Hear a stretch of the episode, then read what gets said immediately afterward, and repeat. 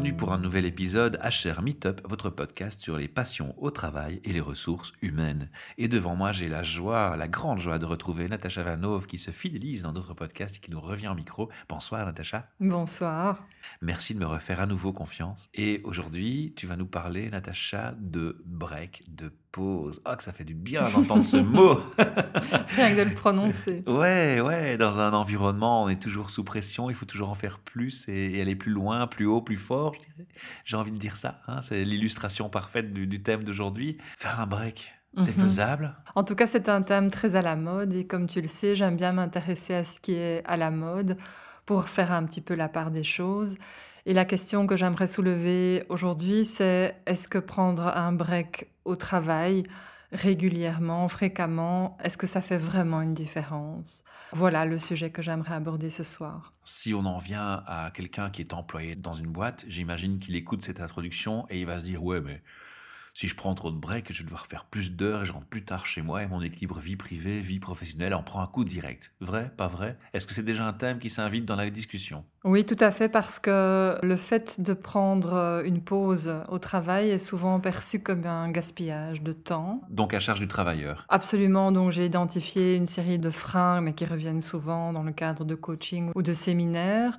Donc nous avons tous été éduqués, je dirais, conditionnés même à la notion que le temps, c'est de l'argent, le fait de devoir être rentable, le fait de vivre tout le temps dans l'urgence, le fait aussi de quelque part bah, toujours se vouloir performant et d'avancer. Donc euh, le fait de s'interrompre est vraiment synonyme de perte de temps. Donc ça, c'est un, gros obstacle. Il y a aussi, par rapport au fait de prendre un break, il peut y avoir de la gêne. Ça dépend de la forme de break, ça j'en parlerai dans un instant. Mais euh, aller fumer une cigarette, c'est disons devenu banal. Et je n'ouvre oh. absolument pas le débat de la cigarette, absolument pas. Mais le fait de prendre un break simplement pour prendre l'air ou s'étirer ou voilà prendre un bon simplement un bon bol d'air frais euh, là ça peut être un petit peu gênant. En tout cas on se sent peut-être un petit peu moins légitime dans cette démarche. Et puis il y a la culpabilité aussi parce qu'on voit que les collègues sont débordés toujours le sentiment de devoir courir comme des poules sans tête, j'adore cette expression. et, de, s'interrompre, ça veut dire effectivement, je vais devoir encore bosser plus tard ce soir et je n'arriverai jamais au bout de mon agenda. Donc il y a quand même énormément de, freins qu'on se met à, soi tout seul, oui. Ou je vais rater mon train, ou la correspondance, parce qu'il y a aussi les transports qui ne sont pas toujours optimaux il y a plein, effectivement, il y a plein, il y a plein de, freins, comme tu le dis. Oui, le regard de l'autre, le regard du manager, du boss, que par rapport à l'idée que c'est systématiquement synonyme de je ne travaille pas. Alors, est-ce que ça, c'est quelque chose qu'on peut généraliser? Parce que moi, j'ai le sentiment que c'est plutôt lié au niveau de fonction. Je pense qu'il y a des postes où c'est effectivement mal vu. Par exemple, la personne qui est dans un centre d'appel qui doit prendre 120 appels par jour, s'il prend une pause, bah, directement, il y a un impact sur le flot d'appels entrants. On peut imaginer qu'on va lui laisser beaucoup moins de liberté, que c'est beaucoup plus contrôlé et, monitoré. Maintenant, euh, un gars qui est dans une équipe d'ingénieurs, à qui on donne beaucoup de responsabilités. Je pense pas qu'on va le regarder de travers s'il va faire une pause cigarette et ça se passe souvent. Et ça, c'est l'aspect patron, hein, c'est l'aspect du manager hein, dont je parle ici. Et puis il y a une autre vision, c'est celle en effet des collègues où le gars il va se dire zut alors lui il fume, en attendant il fume, il fait 15 pauses par jour pour sa cigarette, il est payé comme moi, ça fait autant de temps, il va faire son petit calcul avec ses petites calculettes. Euh, regarde, euh, voilà, je prends les extrêmes, hein, j'illustre. J'évoque les deux points de vue. Il y a le point de vue patron, puis il y a le point de vue, point de vue entre employés. Mais tu évoques d'abord la réalité, le, le, réalisme d'une pause dans un, processus et des conditions de travail. Tu évoques, euh, ben oui, décidément le regard, le regard et le jugement de, ah. l'autre. Mais aussi la fonction. Et le type de job. Mais pour moi, quel que soit le type de job, euh, pour pas mal de gens, ça reste quand même euh, un défi que de s'interrompre et de prendre du temps pour soi. Et pour moi, la seule manière d'amener les gens à le faire davantage, parce que je suis vraiment pour, je, recommande de faire des pauses régulières au travail, mais c'est de se rappeler à quoi ça sert et quels, sont les bénéfices en fait de ce type de pause. Et récemment, j'ai encore essayé de mieux, je dirais, définir ou circonscrire, en tout cas ce que moi je recommande comme petite pause euh, au travail. J'appelle ça les smart breaks, donc les breaks malins qui répondent à un certain nombre de caractéristiques et qui finalement n'empiètent pas tellement ou n'impactent pas tellement sur la disponibilité, mais qui n'ont que des, que des avantages et qui sont très très très faciles à, à appliquer. Mais je crois que pour amener les gens à, faire des pauses, il faut vraiment se rappeler à quoi ça sert. Alors raconte, c'est quoi la bonne façon de faire une pause alors? Disons que mon idée, c'est que nous sommes décidément en mode automatique, en mode robot, action-réaction, donc nous prenons très très peu de recul par rapport à notre emploi du temps, à la façon dont se déroulent nos journées. Les gens ont quand même tendance à aller d'une réunion à une autre, à faire les choses dans la précipitation le fait de prendre une pause même très très courte, mais une pause qui permet vraiment de revenir à soi, de se reconnecter à soi et de prendre du, recul, eh bien ces moments-là vont de nouveau faire en sorte que la personne pilote sa journée et qu'elle redécouvre petit à petit une certaine liberté de choix, qu'elle prenne de la distance, donc un step back, et qu'elle réfléchisse de nouveau régulièrement à mais au fond comment se déroule ma journée? Je viens de quoi? Je vais vers quoi?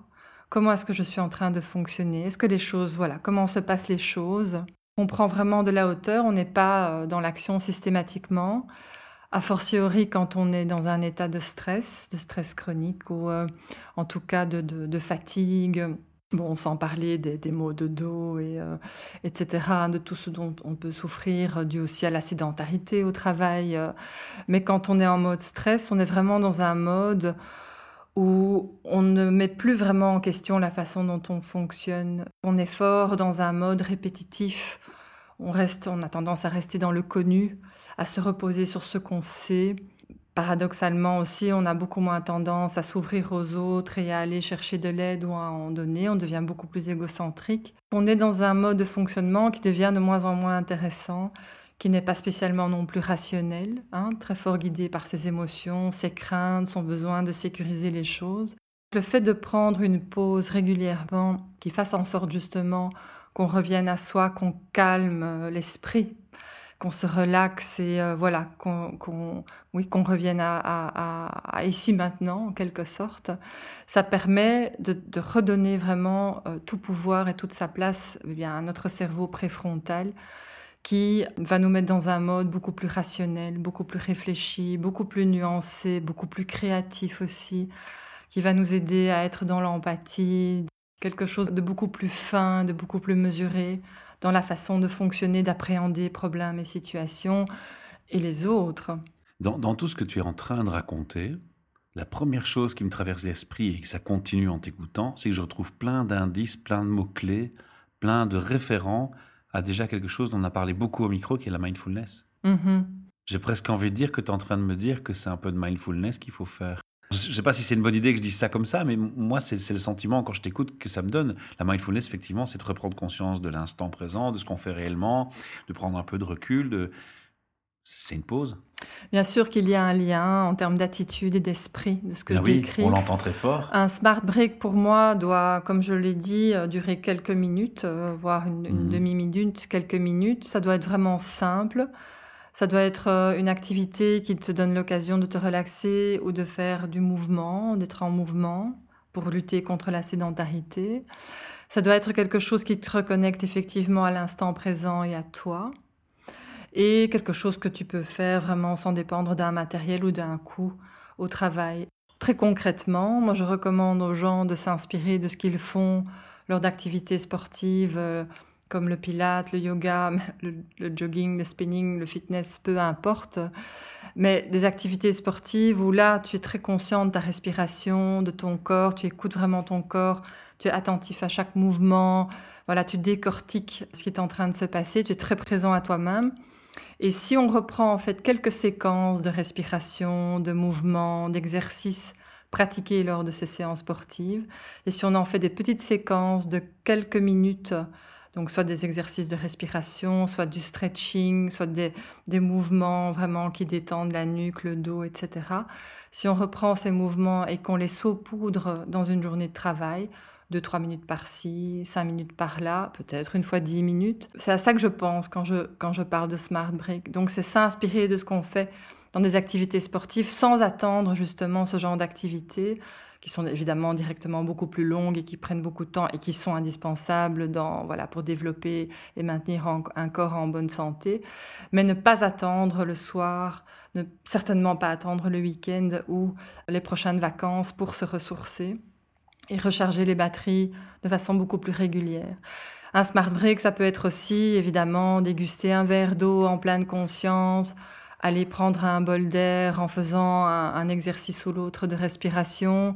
Ça peut être aussi apprécier un, snack, euh, une pomme, un snack sain, mais c'est quelque chose qu'on fait avec soi-même. Ça peut être fait en compagnie d'autres collègues, bien sûr, mais c'est quelque chose qui ne se fait pas dans l'interaction avec d'autres. Un smart break, c'est vraiment quelque chose où on revient à soi, on se rassemble et on prend vraiment le temps, oui, de, s'écouter, d'apprécier ce qui est en train de se passer. Mais donc la forme que ça peut prendre peut être assez diversifiée. Et ça peut être du mouvement doux ou de la respiration ou de la relaxation. Mais c'est vraiment cette idée de revenir à soi. Mais clairement, tu exclus alors l'idée de la pause café entre collègues. C'est pas une pause alors pour toi? C'est aussi une pause et c'est très important. C'est important de résoudre des problèmes en allant uh-huh. se balader avec un collègue, de chatter euh, lors de la, pause café. C'est important de prendre le temps d'aller déjeuner. Mm-hmm. Et, voilà. Euh, donc, c'est pas parce que je zoome sur un certain style de break que je recommande euh, que j'exclus tout le reste, que du contraire. Je l'ai pas interprété comme ça. Moi, je l'ai plutôt interprété dans la façon de la vivre, la pause. C'est ça que tu mets en avance. Il faut la vivre différemment, en conscience, comme tu l'as bien dit. Tandis que peut-être quand on va dans une pause café qui est classique, que tout le monde fait, que qu'on fait X fois par jour avec des collègues, on n'a peut-être pas forcément pris la conscience de se dire qu'on fait une pause. Et finalement, on a l'impression d'être toujours dans un rythme, dans un, dans un leitmotiv, dans un continu de vie qui ne nous fait pas tilt à notre cerveau pour dire là c'est une pause. Et parce qu'en général on papote avec les collègues, alors certains c'est des ragots sur les autres, d'autres c'est des réunions constructives euh, autour de la machine à café, le troisième groupe ce sera des blagues, peu importe. Mais voilà, il n'y a pas une conscience pause. C'est ça que tu mets en avant. C'est aussi une pause, ça peut être une distraction, ça peut être euh, créer des liens sociaux, et, tout ça reste magnifique. Mais ici, c'est vraiment l'idée de revenir à soi mhm, voilà. et de prendre ce recul, cette distance, et de nouveau de, rentrer dans ce mode... Euh, réflexion, réfléchir à la façon dont on réfléchit, si, on veut le formuler différemment. Et ce sont ces petits moments, parfois le temps de monter ou de descendre des escaliers entre deux réunions, où on va vraiment se focaliser sur soi, sa respiration, ses mouvements, les muscles qui bougent, le contact avec le sol, etc. On laisse les pensées filer à ce moment-là.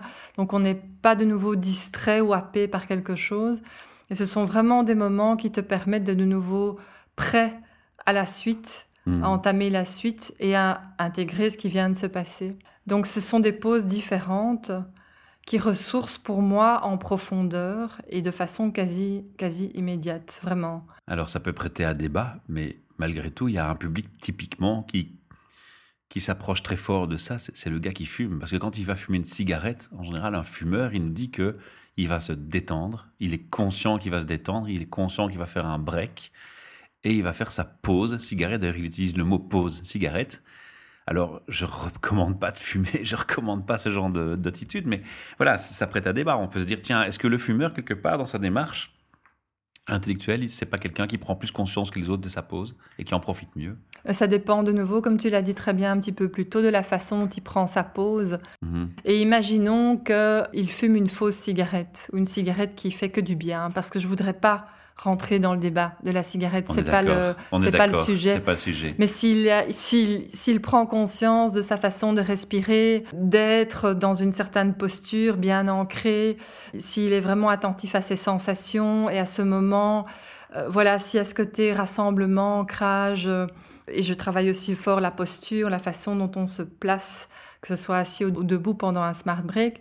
Mais je dirais qu'il est en tout cas dans l'état d'esprit. Euh, maintenant, évidemment, parler de se refaire une santé, de recharger ses batteries et de, de, voilà d'augmenter son énergie ou en tout cas de la stabiliser lors d'une journée. Euh, en parlant d'une vraie cigarette, c'est assez paradoxal. Mais, mais voilà, l'esprit est là. Et justement, c'est pour essayer de stabiliser notre niveau d'énergie qui, comme pour tout individu, connaît des pics et des creux durant une journée. Il y a le cycle biologique de chacun, il y a des grandes différences interindividuelles, mais en général, on a le coup de pompe vers la fin de la matinée ou en tout cas après le lunch. Et puis on a de nouveau un pic d'énergie et de concentration vers la fin de la journée. Et puis on entame la soirée pour aller vers le, sommeil, vers la nuit.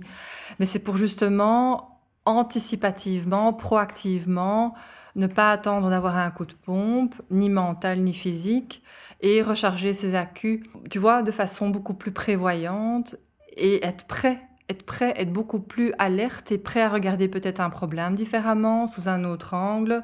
Tout d'un coup, voilà, avoir le, le insight qui, qui, va te permettre de, débloquer une situation. Ce sont ces petits moments de recul qui permettent ça.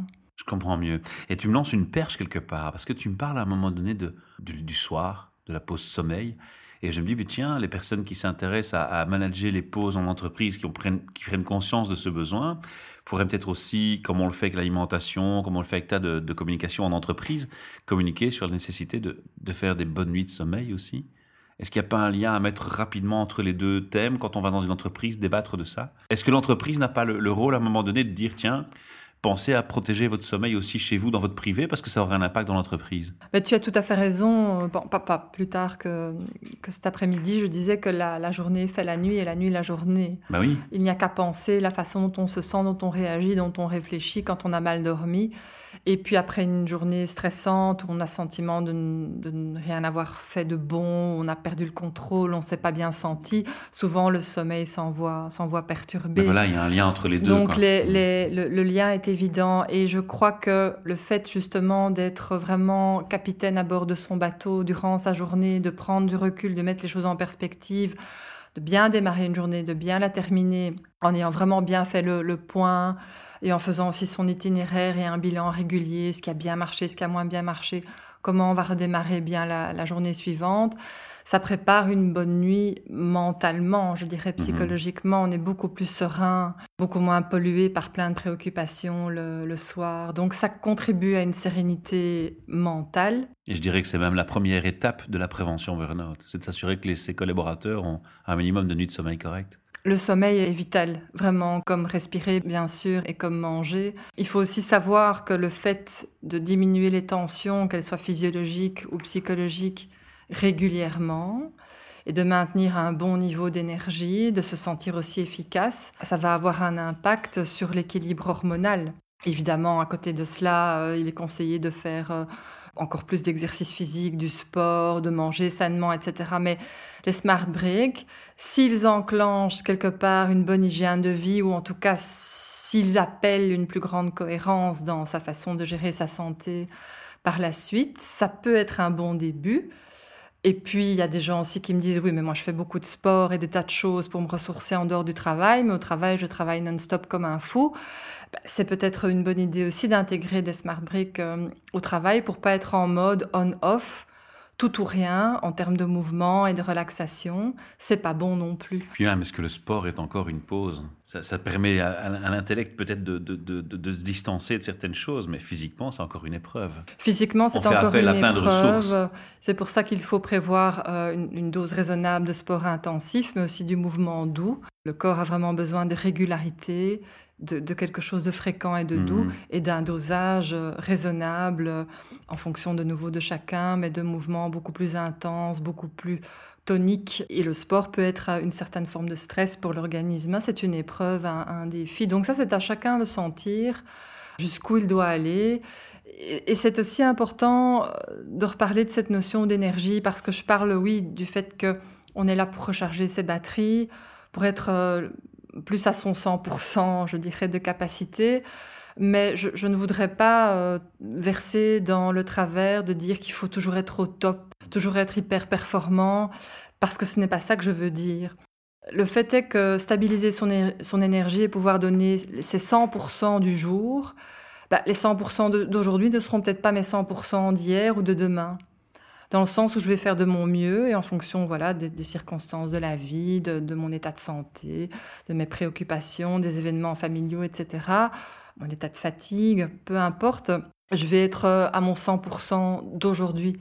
Et peut-être que mon 100% de demain sera, sera supérieur ou inférieur, mais je vais faire de mon mieux. Je serai mmh. vraiment au meilleur de ma forme. Et pour une perfectionniste qui se soigne, dire que je fais de mon mieux et être en, être contente, être au meilleur de sa forme, eh bien, ça aide beaucoup et je pense que ça pourrait parler à pas mal de gens qui en font un peu trop ou qui sont en, pré-burn-out ou en, ou en burn-out. Arriver à être satisfait quand on fait déjà de son mieux, en tenant compte de ses réalités, de ses contraintes et de ses capacités du moment, qui varient, qui varient tout le temps, c'est la vie, ça. Alors le message est clair, hein, je pense, mais je me dis, voilà, on a parlé un peu de, comment on le met dans la pratique, comment tu le visualises, comment tu le définis en termes de philosophie de pause. On a parlé de la perception du public euh, concerné, des employés, la perception des managers. Et puis, je me dis, toi, tu vas en entreprise, tu as parfois ce discours de proposer des pauses puisque tu le revendiques. Comment est perçu cette approche par rapport aux professionnels RH De manière générale, il y a une ouverture, je trouve. Parce qu'il y a des entreprises qui ont déjà organisé des, historiquement hein, des, des, massages, des, des, séances de yoga, des tas de choses dans l'entreprise, justement dans cette approche, mais ils le visualisent encore autrement. Oui, là on est dans des pauses plus longues, hein, donc on n'est déjà pas dans un concept de, break malin, euh, mais de manière générale, le fait de prendre une pause est, de mieux en mieux perçu. Cet après-midi, j'étais devant un public de 150 personnes avec un rôle RH ou conseiller en prévention, mhm. ou voilà, des référents bien-être ou autres. Et une partie du public était complètement emballée, complètement euh, enjouée. Et, Par ton approche. Et, oui, euh, vraiment, euh, soit certains sont déjà en chemin, mhm. soit certains voilà, voilà, vivent un espèce de déclic.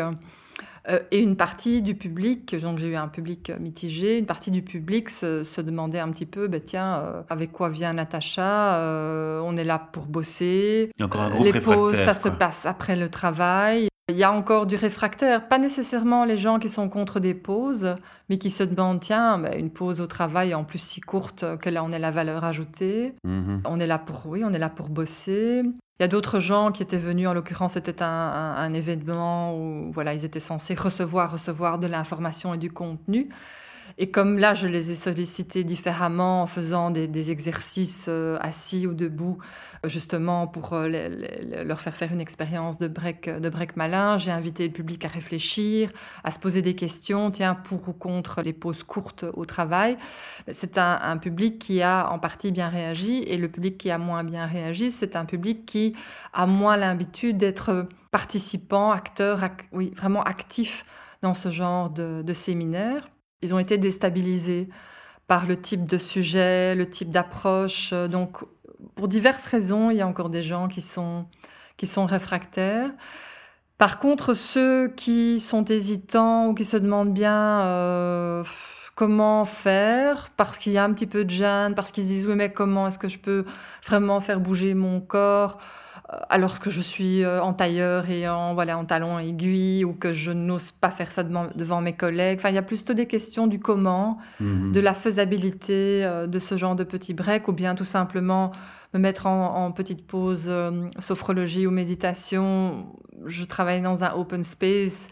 Donc il y a des gens qui sont un petit peu freinés, mais plus parce qu'ils se posent des questions sur le comment. Et ça, c'est assez facile de les rassurer, de leur expliquer ce qui est possible, réaliste. Tu donnes des trucs et astuces, quoi. Ah, très concret, très pratique. Mhm. Et puis surtout, les gens, les collègues entre eux s'inspirent et, s'encouragent. Euh, donc c'est ce qui marche encore le mieux. Hein. C'est le fait de voir les collègues euh, prendre le pli et prendre l'habitude. Tu peux donner un exemple concret d'une chose qu'on peut faire, simple? De toute façon, un smart break commencera toujours par qu'on soit assis ou debout, une prise de conscience de sa posture.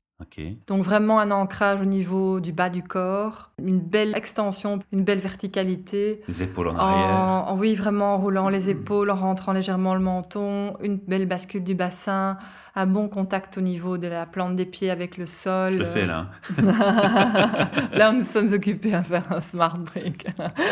Et euh, une, belle bascule du bassin qui fasse en sorte qu'on soit vraiment euh, voilà, bien, bien, bien ancré mais sans être crispé.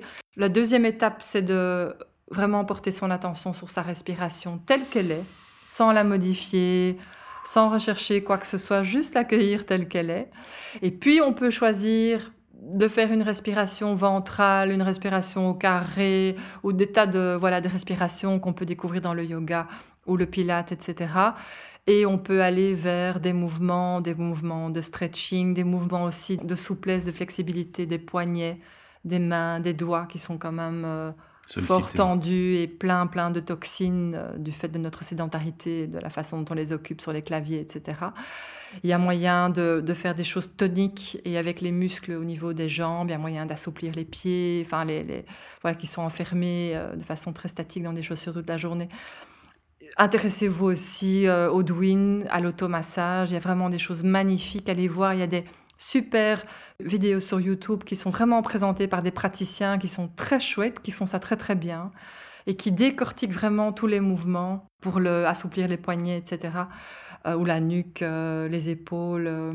Voilà, il y a vraiment moyen de s'amuser en fait. Il y a moyen de, jouer avec tout ça et, et tout est à portée. Tout est à portée. Les auditeurs, comme ils ont entendu que tu reviens pour la xème fois notre micro, ben, ils savent qu'il y a d'autres capsules à l'écouter pour te découvrir, évidemment, et écouter les autres sujets que tu nous as proposés. Mais on va aussi entendre dans ces, dans ces interviews que tu nous as accordées que tu rédiges des, articles. Tu as déjà rédigé un article sur ce thème des pauses euh? Pas encore. D'accord. Donc c'est un prochain thème qu'on peut attendre. C'est un prochain thème parce qu'en général, quand j'écris un article, il y a toujours une, une, connexion avec, euh, avec les podcasts que j'enregistre. Euh, chez toi.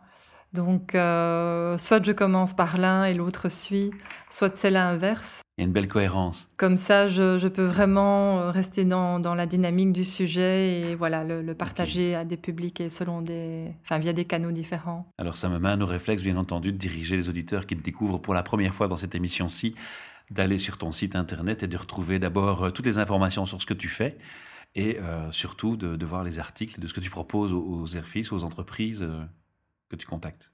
Absolument. Donc les articles paraissent dans la revue en fait qui est éditée par euh, Vidias, donc les carnets du préventeur. Sur mon site, ben, on retrouvera aussi donc les différents podcasts qui sont qui sont enregistrés. Donc ça, ce sont déjà deux sources mhm. de prise de contact.